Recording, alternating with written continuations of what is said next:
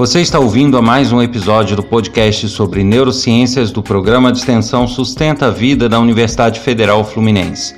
Meu nome é Adriano Freitas, sou pós-graduado em neuroaprendizagem, que é neurociência aplicada à educação, especialista em neuropsicologia clínica. No episódio de hoje, eu vou falar um pouquinho sobre o conceito de realidade, uma segunda parte, onde eu vou falar sobre a percepção do tempo. E eu volto a lembrar que está valendo aí a nossa promoção, onde você nos envia e-mails com sugestões de temas para os próximos episódios e aqueles temas que forem realmente gravados e aproveitados valerão uma inscrição gratuita para um curso de neurociências online. E também é, lembrando aqui que nós temos um fórum de discussões que está no meu site, que qualquer pessoa pode se cadastrar e deixar suas opiniões, suas ideias, discutir com outros ouvintes e trocar informações. Eu aguardo você lá. Para participar, basta acessar podcast.adrianofreitas.com. E hoje eu vou falar um pouquinho sobre a percepção do tempo. Eu já falei num outro episódio sobre a realidade, o conceito da realidade eh, do ponto de vista da neurociência, do nosso cérebro. E hoje eu volto a esse conceito de realidade, uma segunda parte, para falar sobre a percepção do tempo. É curioso, assim, poucas pessoas param para analisar que as coisas que a gente percebe, na verdade, não existem, né? É, da forma que percebemos. Então vou dar um exemplo aqui muito muito clássico, né? Um exemplo bem usual ligado à física e à astronomia. Todo mundo já ouviu falar que a luz ela tem uma velocidade, assim como o som, né? Várias, é, vários elementos possuem velocidades distintas. E tanto que nós temos aquela unidade de medida anos-luz, né, que mede a distância entre o planeta e o outro. Então, é, muitas pessoas já ouviram esse conceito de que algumas estrelas que nós vemos no céu, elas já não existem mais. Né? A gente vê o brilho dela, é, Porém, esse brilho levou tantos anos para chegar até aqui, né, essa luminosidade que a gente vê, ela viajou durante muito tempo para chegar aqui. E quando ela chega, que a gente consegue enxergar, a estrela já morreu, já não existe mais, já explodiu, já mudou de rota. Então, é, a gente tem uma falsa sensação de que aquelas estrelas estão lá ainda, quando na verdade não estão. É, uma boa parte delas não. Então, é, a gente tem mais ou menos esse conceito também aplicado às neurociências. Né? Por quê? Imagine o seguinte: mesmo nesse caso do céu, né? cada estrela está a uma distância diferente. Cada astro no céu ocupam espaços distintos. É, não, não existem duas estrelas exatamente na mesma posição, isso não é possível fisicamente. Então, já que elas estão em distâncias diferentes, a luminosidade delas chegam aqui em tempos diferentes. Isso significa que, por mais que a gente esteja vendo um mapa de, de anos atrás do céu, esse mapa nunca existiu, essa posição nunca existiu, porque eu vejo uma estrela que estava em uma determinada ocasião naquela posição. Porém, a outra que eu vejo do lado dela pode ser de uma época distinta por estar mais longe ou mais perto. Eu posso estar vendo ela junto com a outra. Na verdade, nem ela, a luminosidade dela. Mas elas podem ter emitido essa luminosidade em épocas distintas e a viagem da luz demorou tempos distintos e coincidiu de chegar aqui junto. Mas elas não são da mesma época, percebem? Então, a, a, além de eu estar vendo uma coisa que não existe mais no céu, eu vejo uma configuração, né, é, estrelas de épocas diferentes juntas, como se fossem da mesma época. Então é tudo uma ilusão. É, e isso transportando para o nosso cérebro, para as neurociências, né? É, a gente pode fazer uma analogia de que realmente o que a gente vê também não existe enquanto percepção que a gente tem. Da seguinte forma: da mesma forma que a luz tem uma velocidade é, de, de, de percurso, Os estímulos neurais, os estímulos nervosos, também possuem velocidades. Né? É, existem neurônios mais lentos, mais rápidos, existem células mais é, é, que exigem mais processamento, menos. E da mesma forma, existem os percursos dentro do nosso cérebro. Né? Um estímulo ele pode ter que caminhar mais do que outros. E isso é, interfere no tempo em que levamos para perceber as coisas. Da mesma forma, estímulos distintos podem é, ter tempos de processamento distintos. Então, uma imagem ela é mais lenta para ser processada do que um áudio, do que um som, que é mais lento para ser processado do que uma experiência de toque ou de dor. Isso significa que para juntar todos os estímulos e formar uma realidade para nós, uma cena, o nosso cérebro precisa fazer uma conversão aí, porque ele recebe os estímulos de um jeito que a gente chama de assíncrono, ou seja, eles não são sincronizados. Cada estímulo que a gente recebe tem o seu tempo de processamento e tem o seu tempo de percurso.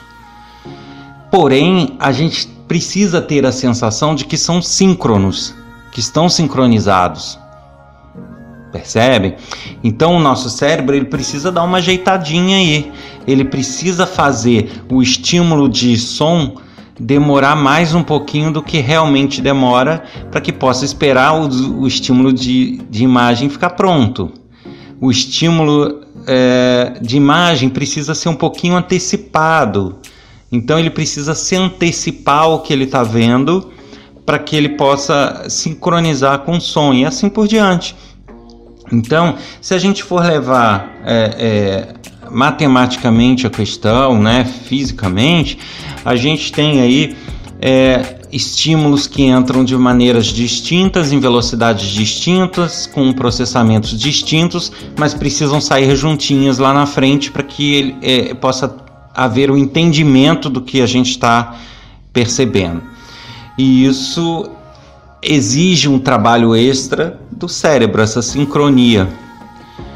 E essa sincronia, ela faz com que ele antecipe alguns fatos, algumas, alguns estímulos e atrase outros, como eu já falei. E como que ele faz isso, né? No que ele se baseia? De novo, eu volto aos conceitos que eu já falei nos episódios anteriores. Ele precisa fazer uso das memórias anteriores, das vivências e das experiências anteriores para que ele consiga antecipar coisas que ainda não aconteceram. Então, ele recebe um estímulo auditivo, um estímulo de dor, mas ele ainda não processou aquela imagem, ainda não deu tempo o que ele faz? Ele se antecipa e gera para a gente uma sensação daquela imagem, uma percepção daquela imagem sem realmente ter processado ela, com base nas nossas vivências anteriores. E depois, se for o caso, ele corrige isso a partir do momento que ele consegue processar isso uh, a tempo. Ou seja, o nosso cérebro ele é muito falho, tanto na percepção de realidade em si, como eu falei no episódio anterior, quanto nessa é, questão de tempo e de velocidade, né? Ele não é uma máquina perfeita de forma alguma. E aí entramos no conceito da percepção temporal, né? na percepção de tempo. Existem diversos, é, diversas estruturas no nosso cérebro que trabalham um pouco para ajustar nosso reloginho interno para que a gente possa ter uma sensação de tempo, que a gente possa ter uma ideia do tempo que está se passando. Aí existem núcleos da base, é, algumas áreas do cerebelo, algumas áreas do hipocampo e até algumas do córtex. É, não existe ainda uma pesquisa tão conclusa e tão certinha sobre isso ainda né, porque é um estudo muito complexo, é, mas se sabe por alto que são várias estruturas e que cada uma cuida de um, de um pouco dessa percepção temporal. Então, por exemplo, o cerebelo é uma área do cérebro muito focada e muito é, voltada ao trabalho motor, né, memórias motoras, trabalhos motores. Então, a percepção de tempo das estruturas ligadas ao cerebelo é uma percepção de tempo focada na precisão de movimentos e na precisão motora. Então, tudo que aquilo que exige precisão de movimento, precisão motor, ele precisa de alguma forma ter uma noção não só espacial, como uma noção de tempo para saber o tempo certo de fazer determinada ação ou de mover determinado músculo para que ele tenha uh, o resultado desejado. Então, o cerebelo ele é envolvido nessa noção temporal ligada à área motora. As outras estruturas tentam dar uma noção de espaço-tempo, é, mas são muito falhas. Então, o cérebro não é a melhor máquina que a gente possa confiar nessa noção de tempo. Ele é muito falho. E uma coisa que interfere muito na nossa noção de tempo é a atenção, o foco. Eu já falei no outro episódio como funciona o foco, como funciona a atenção, mas é importante ressaltar aqui que ela tem uma interferência muito forte na nossa percepção temporal. É, toda vez que a gente foca, né, que a gente é, tem o nosso foco voltado para uma atividade, a gente tende a perder mais a noção temporal. Uh, nós temos como se fosse reloginhos internos que tentam nos regular e dar essa percepção com base na luminosidade do dia, com base na fome, com base em diversas estruturas do corpo, ele tenta juntar isso tudo e nos dar uma noção de quanto tempo se passou, quanto tempo está se passando, quanto tempo falta. Porém, quando a gente foca a nossa atenção muito para um, uma determinada atividade ou para um determinado objeto, para alguma coisa nesse sentido, a gente tende a ter um prejuízo da nossa atenção nesse processamento desses reloginhos biológicos que nos dão essa noção de tempo. E aí a gente perde um pouco dessa noção. Não é incomum a gente perceber, por exemplo, que quando a gente faz uma atividade que a gente gosta muito, ela nos dá a sensação de ter passado rápido. Né? Nossa, mas já acabou, né? Umas férias, ah, acabou já. Ou, ou, um filme que a gente gosta muito, poxa, já foi, já acabou. Por outro lado, quando a gente tem algo que a gente não está gostando muito, tá chato, tá monótono, aquilo, poxa, isso não acaba. Dá Natal e não, não chega o dia tal. Parece que as coisas estão arrastadas. Né? E por quê? Justamente por uma distorção na percepção do tempo causada pela atenção. Se eu estou gostando muito de alguma coisa, se algo tá, é agradável para mim, uh, o meu foco, a minha atenção fica muito voltada a essa coisa. E aí esse processamento dos reloginhos biológicos que nos dá a sensação e a percepção do tempo fica comprometida. Ele não consegue processar o tempo adequadamente e aí ele dá aquele famoso chutômetro errado e, e sempre para menos e dá a sensação de que é, acabou rápido, né? Que foi pouco tempo. Por outro lado, quando alguma coisa está muito arrastada e muito monótona, muito repetitiva, o nosso cérebro ele tende a não prestar muita atenção naquilo, né? Ele não fica com foco em alguma coisa chata. Ele não fica focado em algo que não nos interessa. Ele divaga e nessa divagação ele consegue tempo de processamento suficiente para fazer uma análise temporal mais precisa.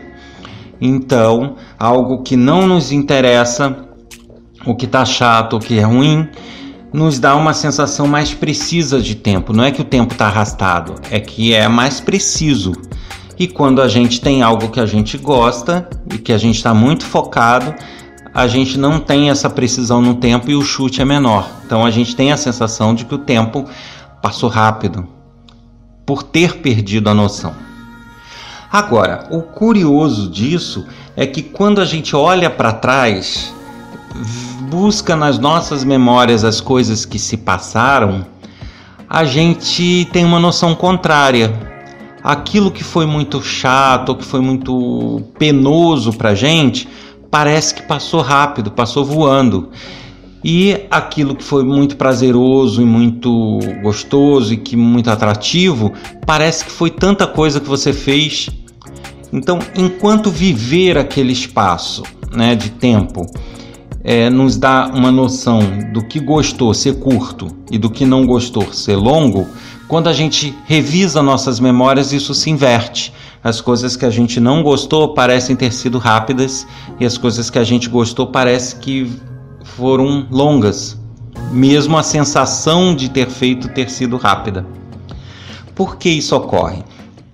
Porque quando a gente gosta ou tem interesse e está focado em alguma coisa, nós assimilamos o maior volume de informações dela. Vocês devem lembrar que a memória é muito atrelada às emoções. Então, quando eu estou emocionalmente envolvido com algo, uh, o nosso volume de memória uh, consolidada é maior. E quando algo é muito chato, repetitivo e monótono, menos coisas são tiradas dali, tem menos novidade, menos coisas que ele assimila daquilo. Então, quando ele retrocede nas memórias para fazer um retrospecto daquilo e, e relembrar as coisas que se passaram, o volume de dados de algo chato é muito menor do que o volume de dados armazenado de algo prazeroso.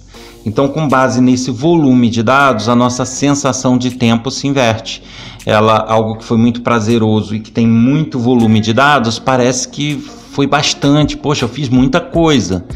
É, passou, né? É, foram uma longa viagem e tal. Agora, quando a coisa é, foi monótona, você fez muito arrastado, por exemplo, quem faz uma faculdade sem gostar, faz só para constar, faz só pelo diploma, por exemplo, ele olha para trás e fala: Poxa, parece que foi ontem que eu entrei e hoje já estou saindo. Passou rápido que eu nem senti. Por quê? Porque na verdade ele se lixou para aquilo ali entendeu? Então, o armazenamento de dados dele, de experiências, eu não estou falando de conteúdo acadêmico, eu estou falando de experiências, de vivências, de intercâmbios com um colega, foi muito pobre. E aí ele não tem volume de dados para parecer que aquilo foi longo, para montar uma história, percebem? Então, é, isso nos dá a clara assim, é, é, clara confirmação de que a nossa percepção de tempo ela é muito e absolutamente falha. Né? A gente não tem, não consegue estimar o tempo de forma muito precisa, porque são vários elementos envolvidos. A emoção interfere por conta das memórias, as experiências que a gente viveu, a experiência de vida interfere nessa é, noção temporal. A, a nossa uh, o nosso próprio interesse pelas coisas interfere nessa noção temporal. Isso é o que mais as pessoas percebem, né? Ou seja, várias coisas é, interferem nesse nosso reloginho, nesse processamento do tempo. Então, como que a gente pode dizer que o homem é uma máquina perfeita que percebe tudo? Não, somos uma máquina falha tanto do ponto de vista de entrada sensorial, que foi já discutido no outro episódio, quanto na noção espaço-tempo. Né? A, a noção do tempo nossa é precária. Mas aí a, a, grande pergunta, poxa, mas isso não tem jeito? Porque na noção de realidade que a gente viu lá atrás, né? A gente percebe que a gente já não enxerga tudo direito, já não ouve direito e o cérebro fica o tempo todo ajeitando como eu falei aqui, introduzi o conceito, hoje a gente sabe que nem o que a gente está vendo e que já foi ajeitado pelo cérebro também é real. Né? Se eu não fosse ter esse trabalho do cérebro, né, assim a grosso modo, não estou falando que é exatamente isso, mas a gente não teria sincronia do movimento da boca com o som da fala. Né? Isso quem dá uma ajeitadinha ao nosso cérebro, porque os estímulos ocorrem em tempos diferentes. Então, o que a gente vê enquanto movimento de boca, o que a gente ouve em termos de som, o que a gente tem a sensação de tato, a gente não recebe elas no mesmo tempo, ou seja, elas não coexistem, não existiram naquele mesmo tempo.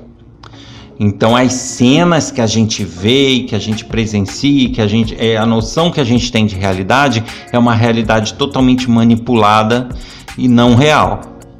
Da mesma forma, o tempo. Uma dica que pode ser dada, que os neurocientistas dão para isso, para a gente tentar acertar um pouquinho o nosso relógio, é o seguinte: nós não temos como passar a processar e receber os estímulos do que realmente está acontecendo. Isso não existe.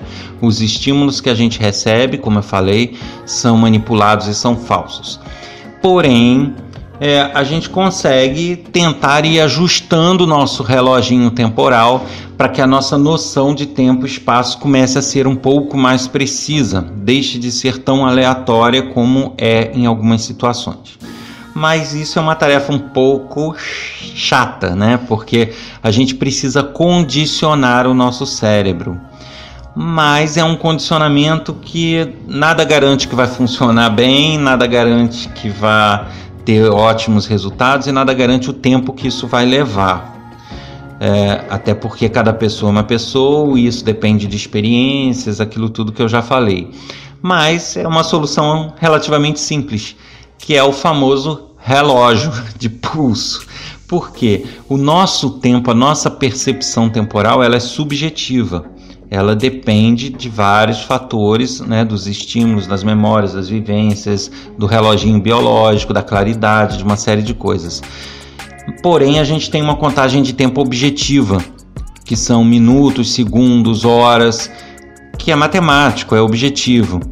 Então, o que a gente pode tentar fazer é ir ancorando a nossa ideia, a nossa noção de tempo ao que a gente tem de tempo objetivo, que é o relógio. Ou seja, olhar toda hora para o relógio vai aos poucos condicionando o nosso cérebro a se cadenciar, a criar uma cadência de tempo e tentar sincronizar esses relógios biológicos para que a nossa noção e percepção de tempo e espaço fique mais precisa.